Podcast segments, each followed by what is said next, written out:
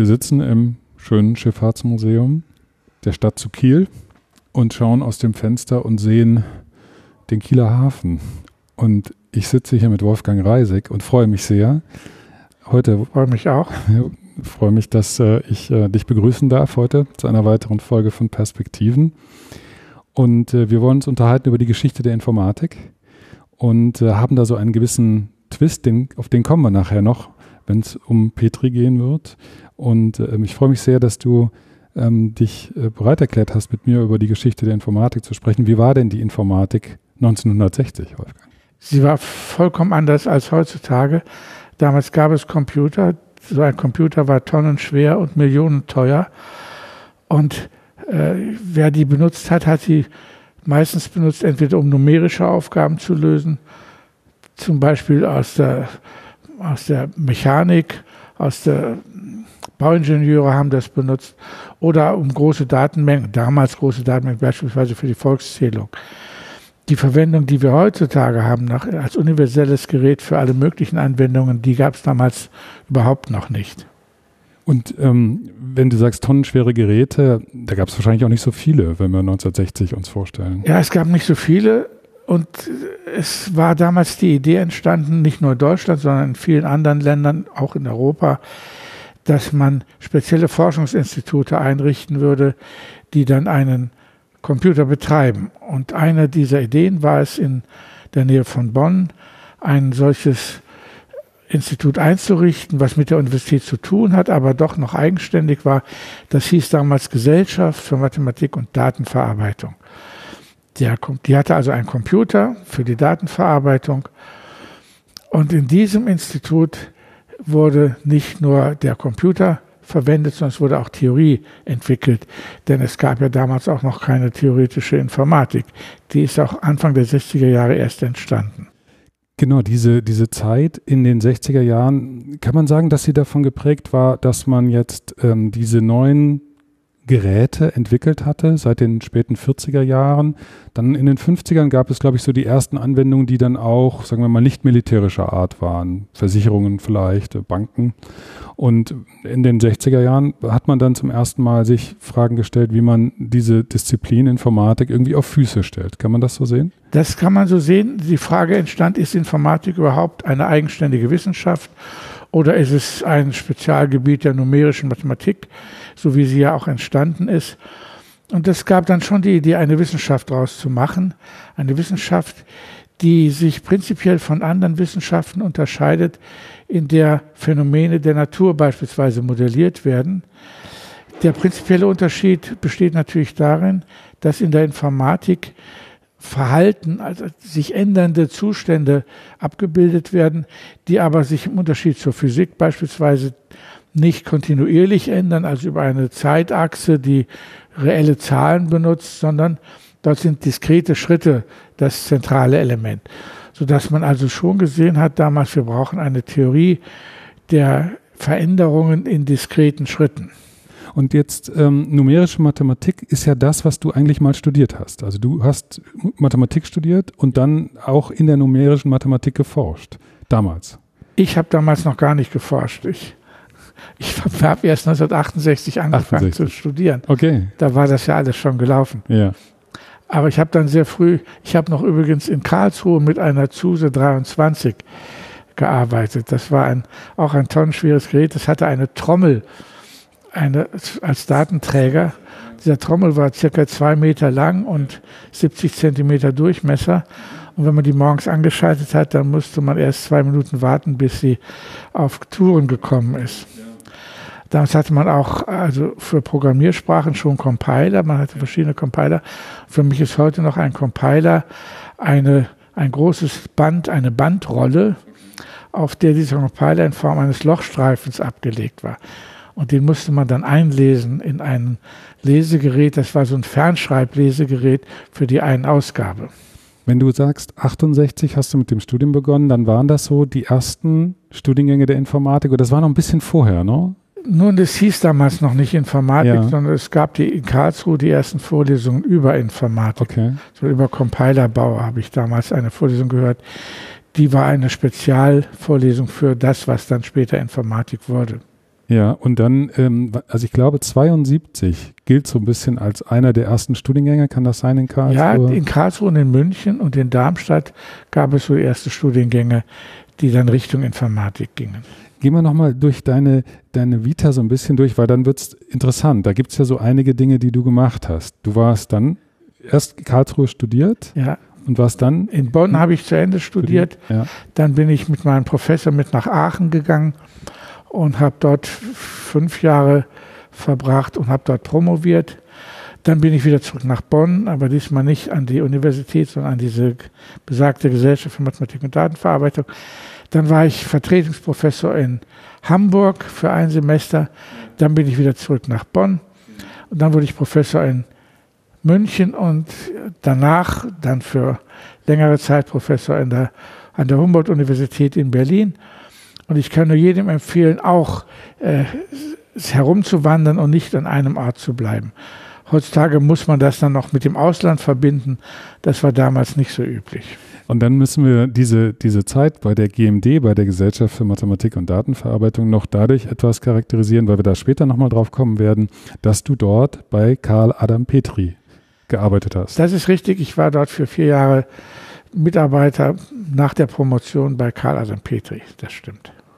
Dann äh, lass uns nochmal auf diese geschichtliche Betrachtung der Informatik kommen. Wenn wir jetzt so die 60er Jahre dann voranschreiten lassen, ähm, was ist da passiert in dieser Zeit dann noch? Nun, die Theorie wurde entwickelt damals, also etwas, was heutzutage selbstverständlich ist, diskrete Schritte, Automaten, die sich fortschreiten, wie gesagt, in diskreten Schritten und nicht in der reellen Zeitachse. Diese Theorie wurde entwickelt, es wurde Fragen nach der Komplexität gestellt. Es ist damals eine sehr berühmte und bis heute ungelöste Frage aufgekommen, die heißt P ungleich NP, was immer das bedeuten mag, das sollten wir jetzt nicht diskutieren. Eine tiefliegende mathematische Frage, die aber in Informatik zentral ist und wie gesagt bis heute ungelöst ist. Man kann sogar einen Preis bekommen, einen Haufen Geld verdienen, wenn man diese Frage mal löst. Und also diese theoretische Informatik hatte damals große Erfolge gefeiert. Zusammenhang mit der Logik wurde hergestellt. Und äh, naja, das grundlegende Modell ist aber immer dasselbe, nämlich man hat einen globalen Zustand und macht man einen Schritt und erreicht dadurch einen neuen Zustand. Und so eine Sequenz solcher Schritte bildet dann das Verhalten eines Systems ab. Das war damals ein ganz vernünftiges Modell. Man kann fragen, ob es heutzutage immer noch ein vernünftiges Modell ist, wo die Systeme ja heutzutage sehr viel größer sind als damals. Ja, und dann müssen wir jetzt, glaube ich, einmal noch kurz erwähnen, dass ähm, Petri etwas gemacht hat in der Zeit, Anfang der 60er Jahre begonnen hat damit und dann das äh, sich bis heute durchzieht im Prinzip. Er hat damals ganz abseits des, was man Mainstreams nennt, äh, Vorschläge gemacht, die für die damalige Zeit sehr absonderlich geklungen haben. Nämlich er hat gesagt, mhm. zwei Dinge hat er gesagt. Zum einen, ein System, wenn es mal wirklich groß wird, hat eben nicht mehr diesen Charakter, dass man von globalen Zuständen in neue globale Zustände kommt, sondern es wird ein verteiltes System sein, wo viele Komponenten unabhängig voneinander miteinander agieren, sich Nachrichten schicken das war damals ungeheuerlich. Damals hat, kamen keine zwei Computer sich Nachrichten geschickt. Hm. Das zwei Computer konnte sich keiner leisten. Die ersten Nachrichten, Nachrichten, Trans, Nachrichten äh, Verschickungen über Computer waren dann in den 80er Jahren oder Ende der 80er Jahre, aber nicht damals schon. Und eben Petri hatte eine, hatte sogar gute begründet, warum das Asynchrone, das Verteilte dass wo nicht eines, ein zentraler Taktgeber da ist, sondern viele, die voneinander unabhängig sind, warum das eine grundlegende Struktur ist, die systematisch anders ausschaut, als was man damals gemacht hat und die nach seiner Meinung doch die adäquatere Struktur für eine Theorie der Informatik sein sollte. Also wir müssen, um das in den richtigen oder in den Kontext so richtig einzuordnen, tatsächlich uns diese, diese Zeit vergegenwärtigen. Wir haben eine Zeit, in der es ganz wenige Computer eigentlich nur gab. Also vor allem solche, die irgendwie öffentlich zugänglich waren an Universitäten, irgendwie Großrechenzentren. Es gab wenige. Es, die haben ganze, ganze Hallen gefüllt letztlich, hatten eine Kühlung, die enorm groß war und so weiter. Und äh, dann kommt jemand, Petri, auf die Idee, über Dinge nachzudenken, die uns heute irgendwie selbstverständlich erscheinen? Ja, zum Beispiel, das, das war eine, die zweite Idee, die er hatte. Er sagte damals, diese Technologie wird in der Zukunft primär eben nicht nur für numerisches Rechnen oder für Volkszählung verwendet, sondern zur Kommunikation. Und das war ein Gedanke, den man damals kaum nachvollziehen konnte. Er hat eine Doktorarbeit geschrieben mit dem Titel Kommunikation mit Automaten, was ja ein bisschen zweideutig ist. Zum einen heißt es Kommunikation zweier Menschen mit Hilfe von Automaten. Mhm.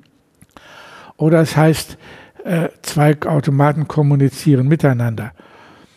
Und beide Aspekte hat er damals gemeint. Er hat damals schon wirklich an große Systeme gedacht. Aus damaliger Sicht ungeheuer große Systeme, dass eben die ganze Welt umspannt ist von Automaten, die miteinander kommunizieren.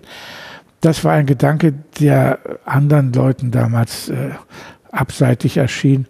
Und so kam es dann auch, dass er zunächst einmal wenig Erfolg hatte mit dem, was er vorgeschlagen hat. Er war aber dadurch visionär in dem, was er sich vorgestellt hat. Ja, er war visionär in dem Sinn, dass er sagte, globale Zustände sind nicht das adäquate Abstraktionsmittel hm. für die Informatik. Ja, wenn irgendwo eine Änderung passiert, dann ändert sich nicht ein gesamter globaler Zustand, sondern es ändert sich lokal etwas. Mhm. Und dieses, diese Tatsache, dass sich nur lokal etwas ändert, die soll man doch ausnutzen, wenn man eine Theorie bildet. Mhm. Das war sein zentraler Gedanke.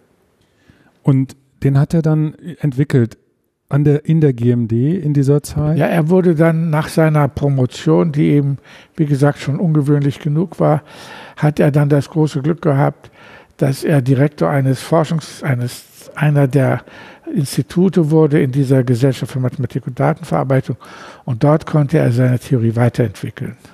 Kannst du das noch äh, dann äh, uns noch etwas näher erläutern? Was, was hat er dann weiterentwickelt und was, wie war das vielleicht auch damals äh, so? Äh, du kamst erst in den 80er Jahren an die GMD in seine Gruppe dann. Nun, ich habe von ihm gehört, schon Mitte der 70er habe okay. ich erste Vorträge von ihm gehört. Ja.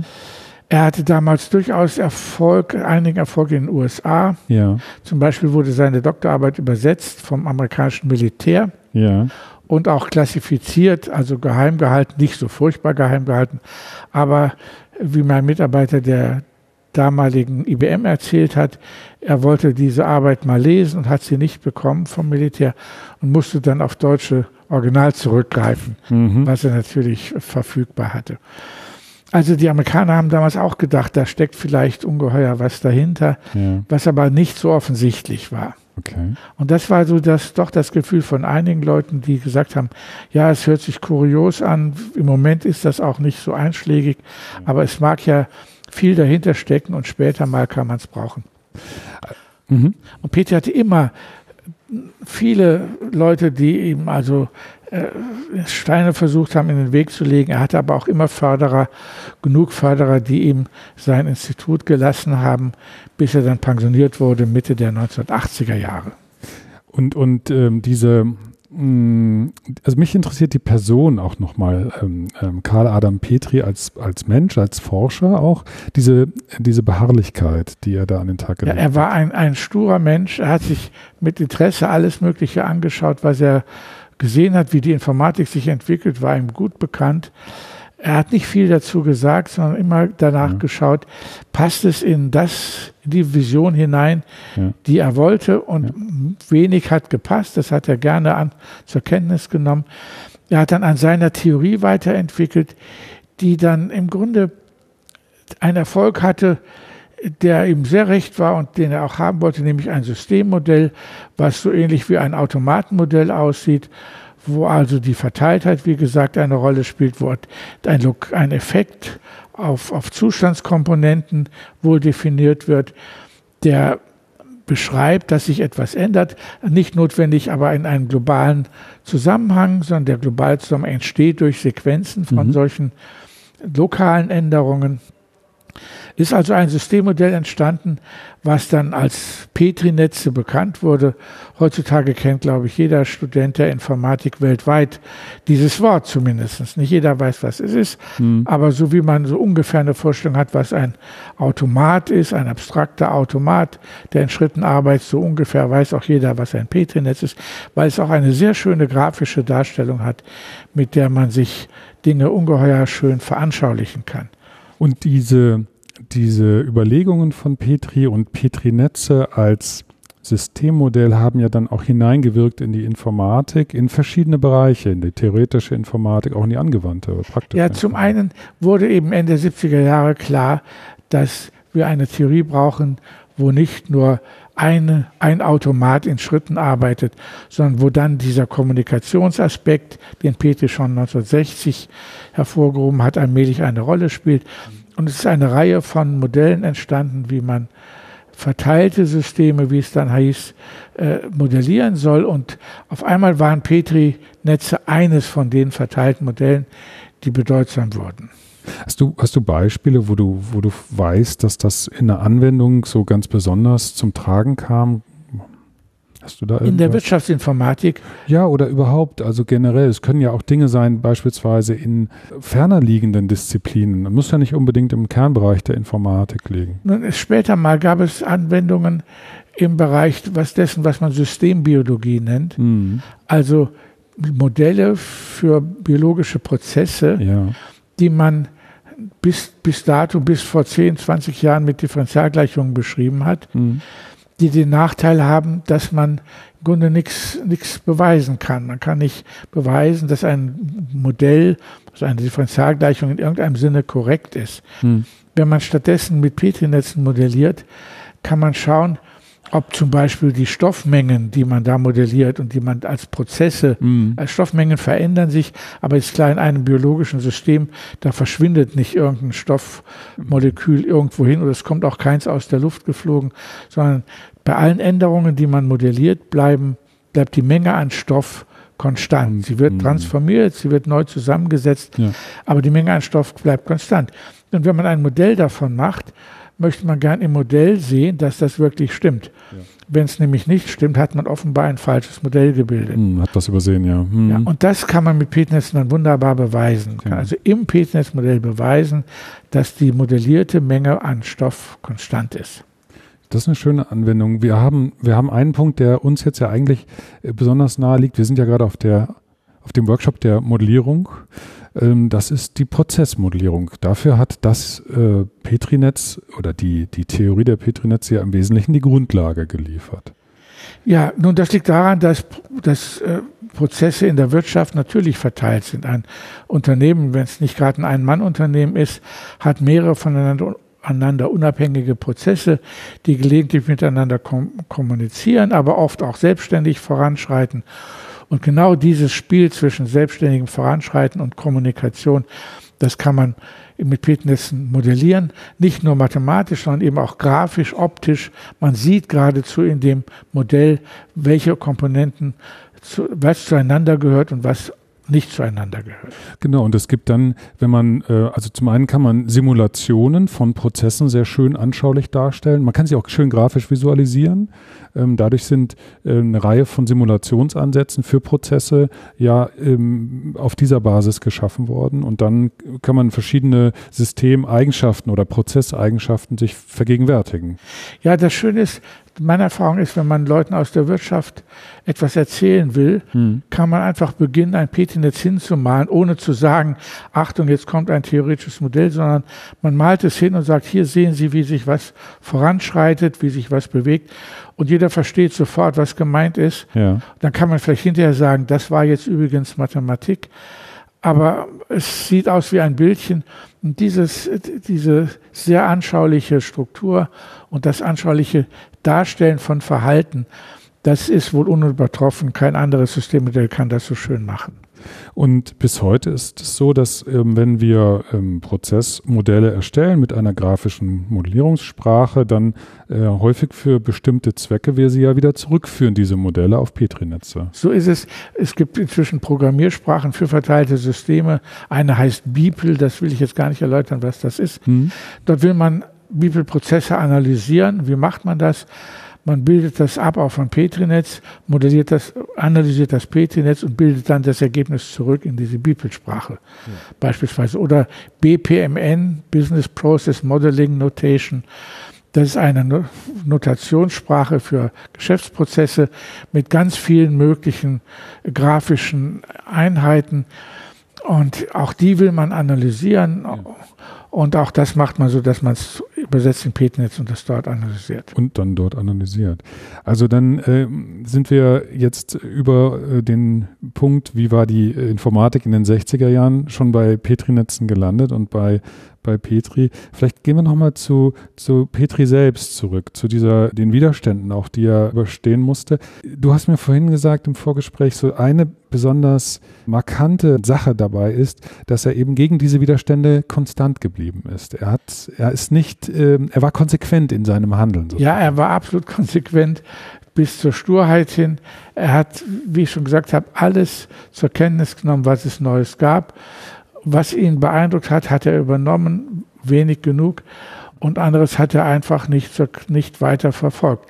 Das gab auch äh, immer wieder Besucher bei ihm. Er hat sich viel Zeit genommen für Besucher, wenn die ihm zugehört haben. Aber wenn einer mit einer gewissen Aggression kam oder ihm belehren wollte, äh, dass das anders irgendwie besser ginge, dann hat er auch gern äh, das Gespräch abgebrochen. Ah, okay. War er ein einfacher Mensch? man wusste immer, woran man bei ihm ist. Ja. Er hat mal furchtbar viele Zigaretten geraucht. Okay. Und ich hatte damals, wo ich lange bei ihm war, immer einen speziellen Pullover mir zurechtgelegt, den ich immer angezogen habe, wenn ich zu ihm bin, weil alle Pullover gestunken haben nach Zigarettenrauch, wenn man bei ihm zwei Stunden gesessen ist. Er hat auch etwas gemacht, was für das, die ersten Male, wenn man ihn getroffen hat, sehr irritierend war. Wenn man ihn etwas gefragt hat, dann hat er nachgedacht. Okay. Und dieses Nachdenken konnte unter Umständen gefühlte fünf Minuten dauern. Mhm. Wahrscheinlich war es nur eine halbe Minute, aber mhm. Wenn man auf eine Frage eine halbe Minute keine Antwort bekommt, dann mhm. fühlt man sich unwohl und weiß nicht, hat er das jetzt gehört oder was ist denn jetzt los? Und dann kam eine druckreife Antwort. Ja, phänomenal, ne? Das ist auch ähm, überraschend und ist auch eben vielleicht das, was äh, Men Menschen auszeichnet, die dann ähm, so vielleicht weltbewegende Ideen haben oder etwas einbringen, das andere nicht sehen können. Also offenbar hat er ja was gesehen in einer Zeit, wo viele andere das gar nicht gesehen haben. Ja, nun, das lag daran, die Informatik gab es ja noch nicht. Wir schauen jetzt immer rückwärts und denken, dass wie die Informatik sich entwickelt hat, das sei mehr oder weniger zwangsläufig gewesen.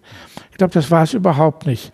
Ich könnte mir durchaus vorstellen, dass wenn die Welt auf Petri gehört hätte, hätte sich das ganz anders entwickelt, während die verteilten Systeme sehr viel früher äh, des, der Standard geworden, wäre die Kommunikations, wären die Kommunikationsaspekte viel früher relevant geworden. Nun, jetzt ist es halt anders gekommen und inzwischen, glaube ich, ist schon klar, dass Petri in vielem Recht hatte, hm. auch mit seinen Vorstellungen, dass man doch an der, die Physik als Vorbild nehmen kann für Informatik. Die Physik als Wissenschaft. Und wir wollten damals alle Informatik als Wissenschaft etablieren. Ja. Die Frage ist, ob es das geworden ist. Die Informatik ist zweifellos ein Fach äh, in der Universität geworden.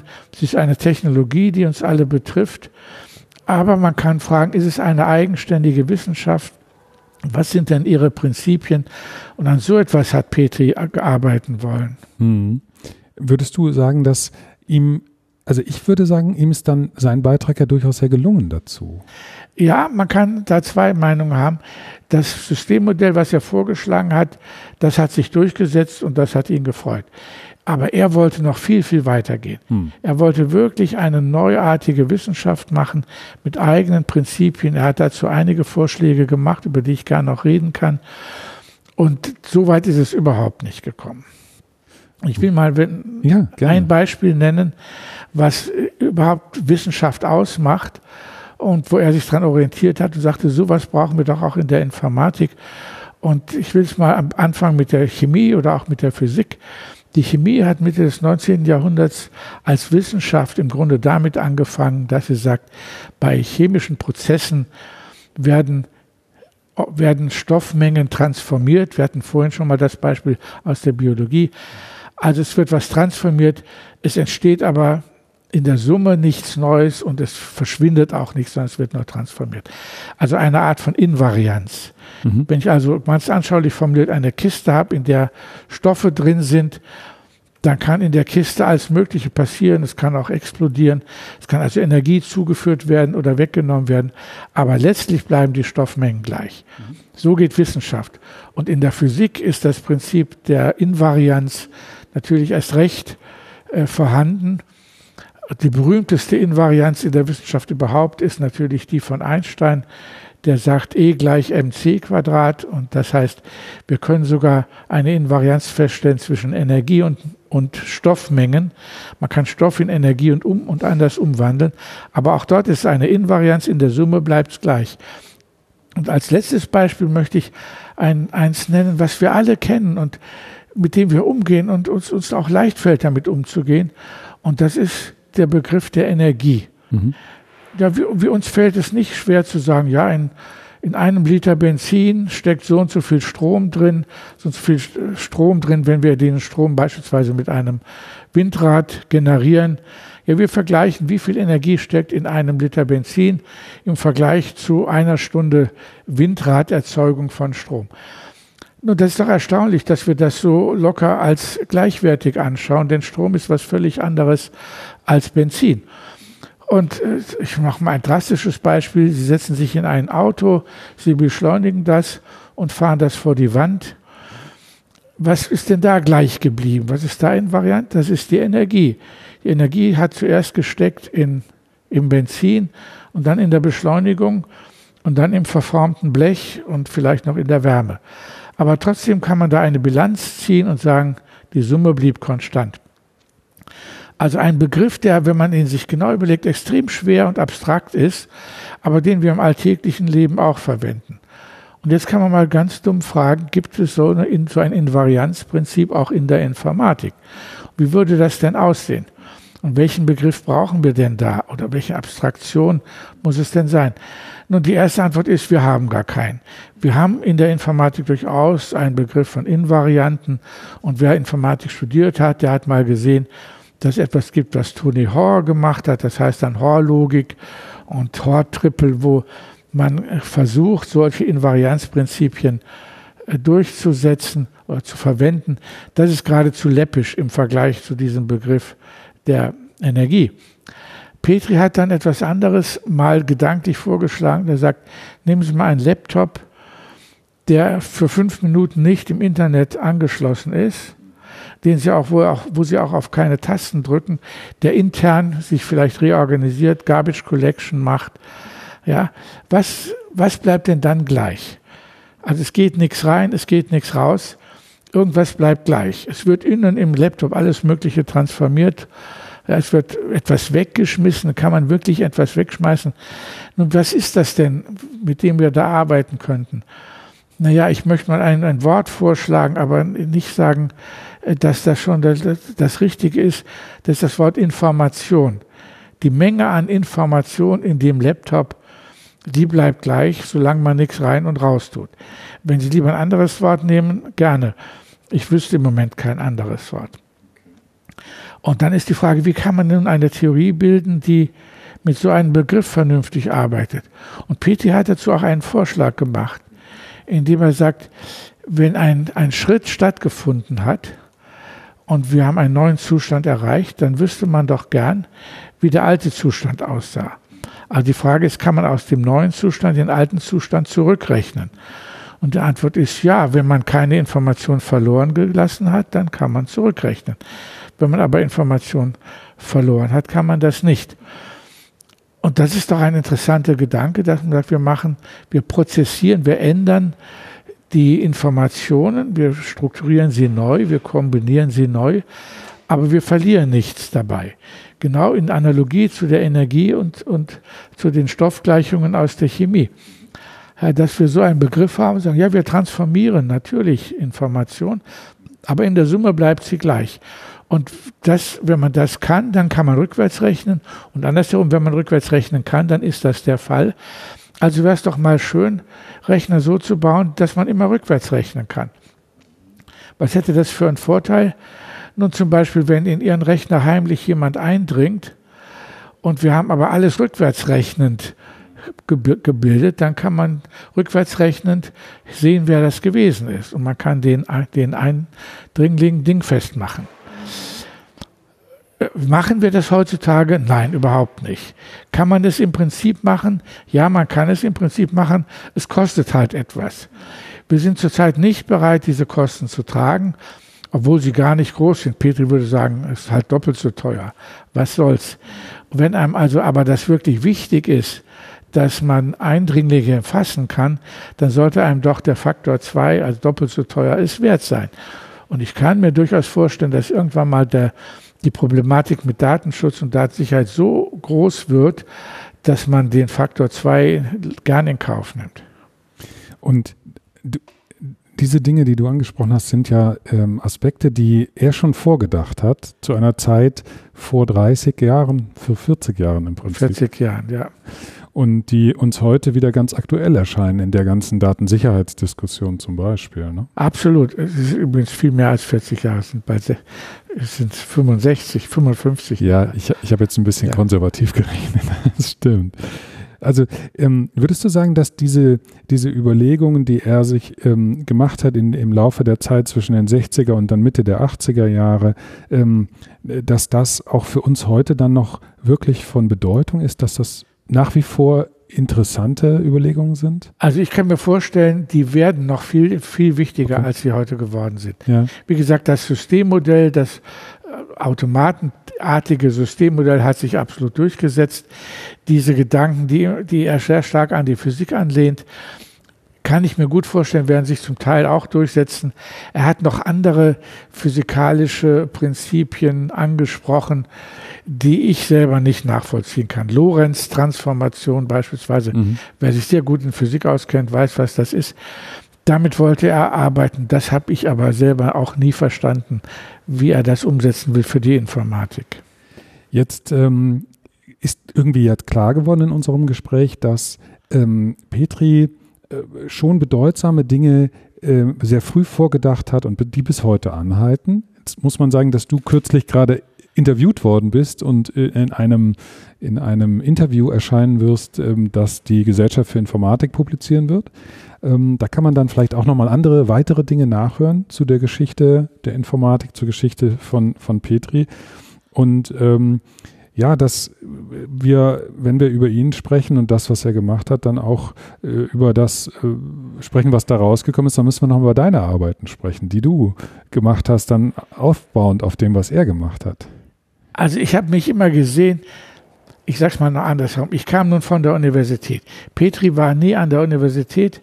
Er hat in seinem Forschungslabor gearbeitet. Und ich hatte meine Aufgabe immer darin gesehen, das, was er gedacht hat und was mich total überzeugt hat, zugänglich zu machen für Studenten oder für die Informatikwelt. Ich habe mich immer, immer versucht, das, was er gedacht hat, irgendwie in die normale Welt zu übertragen. Ich glaube, das ist mir zum Teil gelungen und äh, alles ist mir nicht gelungen. Ich habe mich immer gewundert, wie andere Leute so wenig drauf aufgesprungen sind. Ich fand das immer absolut zwingend, okay. äh, es so zu machen. Und sobald ich was verstanden habe von ihm, dachte ja, das ist doch un, das, so muss es sein. Ganz klar muss es so sein. Aber wenn ich dann versucht habe, anderen Leuten das äh, zu erläutern, äh, habe ich immer wieder gesehen, wie doch das klassische Automatenmodell der Informatik so in den Köpfen verankert ist, dass äh, sehr viel Widerstand entsteht, wenn man sagt, ich nehme euch das mal alles weg. Weil in, mit, wenn man klassisch ausgebildet ist in der Informatik, heißt Petri Netze, wir nehmen euch mal alles weg, was euch lieb und teuer ist. Das ist die klassische Automatentheorie. Das ist der Begriff der Variablen in, in äh, Programmiersprachen, was ja schon ein missratener Begriff ist, Variablen gehören in der Mathematik in Formeln, mhm. in der Logik gibt es Variablen. Programmiersprachen sollte das lieber Speicherplatz heißen und nicht Variable. Und Speicherplätze werden gelesen und geschrieben. Und Petri sagte, das ist schon ein schlechter Anfang, sondern der Anfang sollte sein, da sind lokale Zustände, die werden erreicht und verlassen. Mhm. Und da wird nichts gelesen und geschrieben. Und wenn man verteilte Systeme modellieren will, ist das Erreichen und Verlassen lokaler Zustände sehr viel natürlicher mhm. als das Lesen und Schreiben von Variablen. War, war Petri für Sprache sensibilisiert? Also das spricht, es geht ja gerade in diese Richtung, dass er gesagt hat, so wie wir über die Dinge reden, beeinflusst auch, wie wir über sie denken. Also seine Texte zu lesen war immer ein Genuss. Mhm. Ich habe die immer gern gelesen, weil er auch anders formuliert hat als übliche Informatiker. Er hat sehr sorgfältig, auch gerade im Deutschen formuliert. Er hat, was mir sehr gefällt, immer gern ausdrucksstarke Verben verwendet, mhm. nicht nur haben und sein und alles sonst substantiviert. Er hat sehr sorgfältig formuliert. Das musste er auch, um überhaupt sich irgendwo Gehör zu verschaffen. Und, und hattet ihr mal Gespräche über die Bedeutung von Sprache für das, was wir transportieren wollen? Oder hat ihn das gar nicht so sonderlich interessiert? Ja, es hat ihn interessiert, indem er es sehr sorgfältig getan hat. Mhm. Aber jetzt abstrakt mit ihm darüber reden, wie formuliert man etwas sorgfältig, das hat er nicht. Er hat einen aber durchaus korrigiert, wenn man äh, in seinen Augen sehr schlampig formuliert hat, was Informatiker sehr oft und gerne tun. Also er war für Präzision in der Sprache. Das hat ihn interessiert. Ja, in der Sprache und im Denken auch. Ja. Und natürlich in der Mathematik auch. Jetzt waren wir gerade bei verschiedenen Punkten, die wir mit Petri nochmal besprochen hatten oder über ihn gesprochen hatten. Kannte, kannte Petri Konrad Zuse? Konrad Zuse war nun der andere große deutsche Informatikpionier, der einen Rechner gebaut hat. Petri hat nie einen Rechner physikalisch gebaut. Petri hat auch nie eine Firma gehabt. Zuse hatte ja eine Firma, wenn auch zum Schluss nicht sehr erfolgreich. Beide haben sich gut gekannt. Ich war mal bei einem Gespräch dabei, wo Zuse und Petri miteinander gesprochen haben. Ich durfte eine Weile zuhören. Mhm. Fand ich sehr interessant, wie Zuse dann doch auch gesehen hat, was Petri gewollt hat. Nicht, dass Zuse dann jemals in seinen Rechner äh, Gedanken von Petri untergebracht hätte. Das wäre äh, viel zu viel. Äh, na, das war halt nicht so. Zuse hat Petri ein Bild geschenkt, das mhm. Petri in meinem Büro hängen hatte. Nun, Zuse ist in dem Sinne viel bekannter geworden als Petri. Es gibt Schulen, die nach Zuse benannt sind. Nach okay. Petri gibt es keine. Es gibt eine Straße, das habe ich inzwischen rausbekommen, okay. in Potsdam, ja. die äh, nach Petri genannt wurde. Zuse-Straßen gibt es natürlich viel mehr. Ja. Es gibt in Birlinghofen, also dort, wo früher die Gesellschaft für Mathematik und Datenverarbeitung war, wo heute einige Fraunhofer-Institute sind, gibt es die zentrale Verwaltung in einem Schloss. Und vor diesem Schloss steht eine Büste von Konrad Zuse. Und wenn ich mir was wünschen dürfte, dann würde ich vorschlagen, dass man neben die Büste von Konrad Zuse auch eine Büste von Karl Adam Petri stellt. Sehr gut, das ist eine schöne Idee. Ähm, zum Schluss habe ich noch ein, einige Punkte, die mich interessieren. Wenn du dir vorstellst, ähm, Petri würde heute noch leben und würde sich anschauen, was wir heute mit all den mobilen Endgeräten haben, Digitalisierung sehen, wie glaubst du, würde er darüber nachdenken? Also sein Titel der Arbeit Kommunikation mit Automaten hat es natürlich ins Schwarze getroffen. Zurzeit werden über kleine Geräte wird kommuniziert. Und wenn man im Bus oder sonst wo ist, unterwegs ist, die Leute kommunizieren ständig mit ihren Handys und tun genau das, was Petri damals gemeint hat, wird diese Technologie mal leisten was ihm, glaube ich, auch gefallen würde und was damals neben dem tonnenschweren und millionteuren Aspekt eine prinzipielle Problematik war, war die Einausgabe. Also Einausgabe, Eingabe mit Lochstreifen, Ausgabe auf endlos Papier mit schweren Druckern. Das ist natürlich etwas, wo man mit diesem Kommunikationsaspekt im, im Gehen oder im Laufen oder heimlich während dem Autofahren damals undenkbar war. Und heutzutage hat man zum Beispiel diese Wischtechnik bei Handys, die sogar kleine Kinder gut bedienen können. Das würde ihm, glaube ich, außerordentlich gut gefallen. Er hatte damals durchaus die Vision, dass man irgend so etwas haben wird. Dass das konkret diese Wischtechnik ist, konnte er natürlich nicht wissen. Aber dass man so eine leicht bedienbare Technik haben wird. Ich glaube, davon war er überzeugt. Dass die Systeme alle verteilt sind, das wird er sagen, ja, hat er doch immer schon gewusst. Mhm. Wie die genaue technologische Ausformung ist, hat er natürlich nicht gewusst. Nun, ich glaube, was ihm, was ihn traurig stimmen würde, wäre der Zustand der theoretischen Informatik heute. Ja. Dass immer noch die klassischen Denkmuster vorhanden sind, dass ein System in globalen Zustandsschritten äh, überläuft, übergeht und nicht das Verteilte eine zentrale Rolle spielt, von der er mei damals meinte, das muss doch in den Mittelpunkt gerückt werden. Jetzt sehen wir, in den Anwendungen steht das längst im Mittelpunkt. Die Theorie äh, geht überhaupt nicht darauf in dem Maße ein, wie er sich das vorgestellt hätte. Ja, zum Beispiel eine klassische Rechnung, die nicht terminiert, würde man klassisch als einen Fehler anschauen, weil ja keine Ausgabe produziert wird. Es wird ja unendlich weitergerechnet. Äh, dass aber heutzutage natürlich eine Rechnung normalerweise nicht terminieren soll. Das Internet terminiert ja nie. Und trotzdem ist es sinnvoll, weil eben während der Rechnung eine Ausgabe gemacht wird. Also ein ganz anderes Paradigma ja. als das, was die klassische theoretische Informatik macht. Und sie bemüht sich ein klein wenig, solchen Dingen gerecht zu werden, aber längst nicht in dem Maße, in dem er das haben wollte. Und eben ein systematischer Aufbau der Informatik aus wenigen theoretischen Prinzipien heraus gibt es nicht, wird auch nicht angestrebt, wenn wir es wieder vergleichen, wie die Physik äh, in, der, in, in der Theorie Anstrengungen unternimmt, eine grundlegende Theorie der Physik zu machen. Und wenn wir andererseits sehen, dass in der Informatik solche Anstrengungen gar nicht unternommen werden. Informatik äh, ist jetzt eine Technologie, die extrem erfolgreich ist, wo man Ad-Hoc-Lösungen macht, wo die Industrie Lösungen bietet, die keinerlei besonders tiefliegende theoretische Grundlage haben. Das würde ihm alles nicht gefallen. Und er würde es auch heutzutage für möglich halten, dass man einen systematischen Aufbau der Informatik als Wissenschaft betreiben würde, könnte und sollte. Und man tut es nicht. Hast du zum, zum Einlesen für unsere Zuhörerinnen noch äh, einen Tipp? Wo kann man sich über Petri und Petri-Netze informieren? Naja, im Netz wird man sich informieren wollen und da gibt es eine URL, die heißt Petrinet World. Okay. Wenn man die aufmacht, dann kommen ungeheuer viele Vorschläge, da kommen einführende Bücher, einführende Artikel, Werkzeuge. Da kann man also einem großen Bereich äh, sich informieren, Konferenzen, alles, was es so gibt.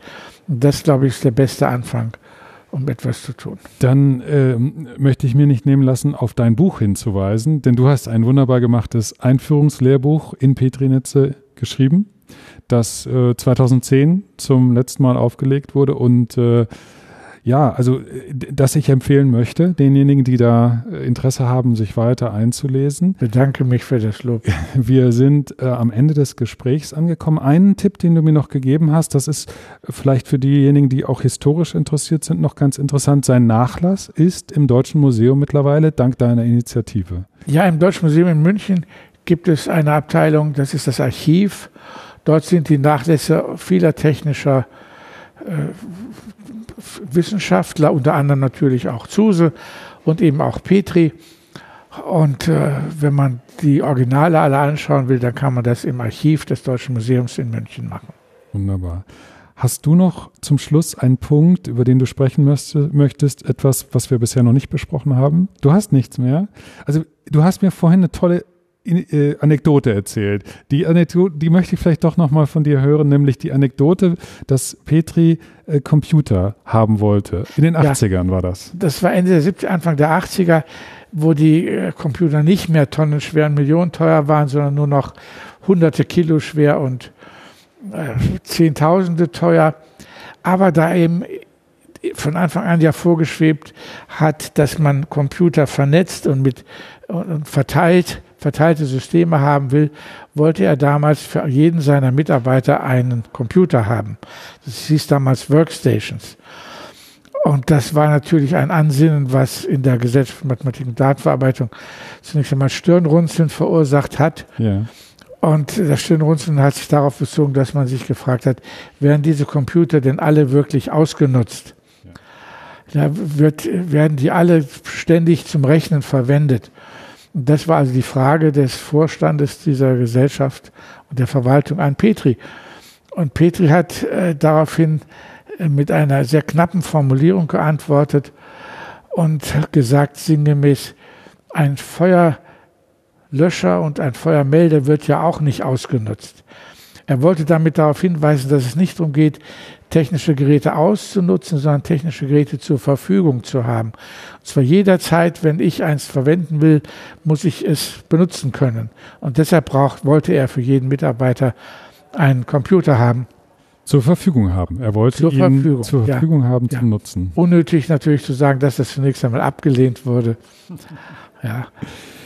Wolfgang Reisig, vielen Dank für das Gespräch, hat mich sehr gefreut. Ich bedanke mich für das Interview und für die klugen Fragen.